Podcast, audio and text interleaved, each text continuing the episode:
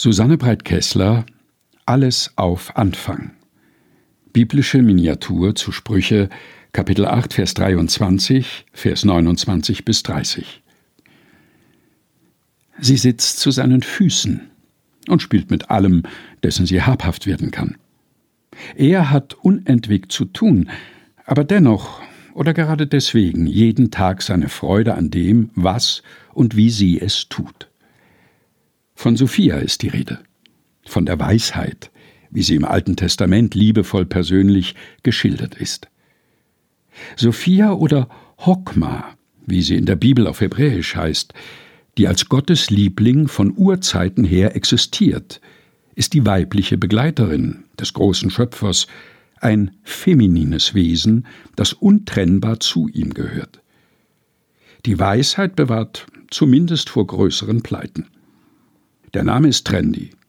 Auf Standesämtern und am Taufbecken gehört Sophia stets zu den beliebtesten weiblichen Vornamen. Sophia ist en vogue. Ist es die Weisheit auch?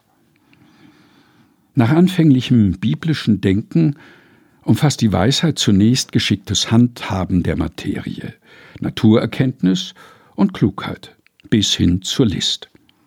Erziehung zur Weisheit verbindet praktische mit intellektuellen Fähigkeiten, lehrt Einsicht in Beziehungen und soziales Verhalten. Damit allein allerdings ist es nicht getan. Solche Weisheit kann in die Krise geraten. Man denke nur an Corona. Jesus ist von Zeitgenossen als Verkörperung umfassender Weisheit verstanden worden. Diese Weisheit ist eine menschenzugewandte, die um notwendige Zeiten eigener Besinnung weiß.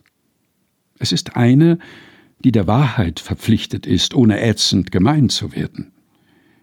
Eine Weisheit, die nicht straft und lohnt, sondern die allein aus Gnaden sich erbarmt für immer und ewig. Wer weise ist, unterscheidet nach alter Einsicht zwischen dem Mut, den es braucht, um Dinge zu verändern, die verändert werden müssen, und der Gelassenheit hinzunehmen, was nicht zu verändern ist. Weisheit ist attraktiv, gerade weil sie irdische Gegebenheiten verlockend hinter sich lassen kann. Der Mensch ist nur da ganz Mensch, wo er spielt, meinte Friedrich Schiller.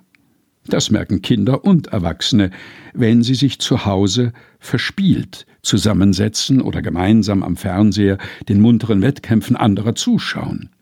Spielen bringt viele positive Seiten eines Menschen zum Vorschein. Kreativität, Lust am sich messen, Fantasie, Wissen. Zumindest dann, wenn man sich nicht selbst blockiert und völlig verbissen auf einen möglichen Sieg fixiert. Beim Spiel kann ich andere Rollen als die gewohnten annehmen, spielerisch meine Blockaden umgehen und sie vielleicht dadurch irgendwann ganz überwinden. Denn Weisheit schleppt sich nicht schwerblütig depressiv, nicht vergrübelt vorwärts. Weisheit kommt leichtfüßig, lebenslustig, tänzelnd daher. Ein federleichtes geistliches Schwergewicht. Sophia spielt seit Urzeiten zu den Füßen Gottes. Sie ist seine Lust täglich, wie es die Sprüche Salomos sagen. Sprüche Kapitel 8, Vers 30. Wie zauberhaft, Reich mir die Hand, Sophia, damit ich über Mauern springe. Susanne Breit-Kessler, Alles auf Anfang. Aus Spielraum. Sieben Wochen ohne Blockade. Herausgegeben von Susanne Breit-Kessler in der Edition Chrismon.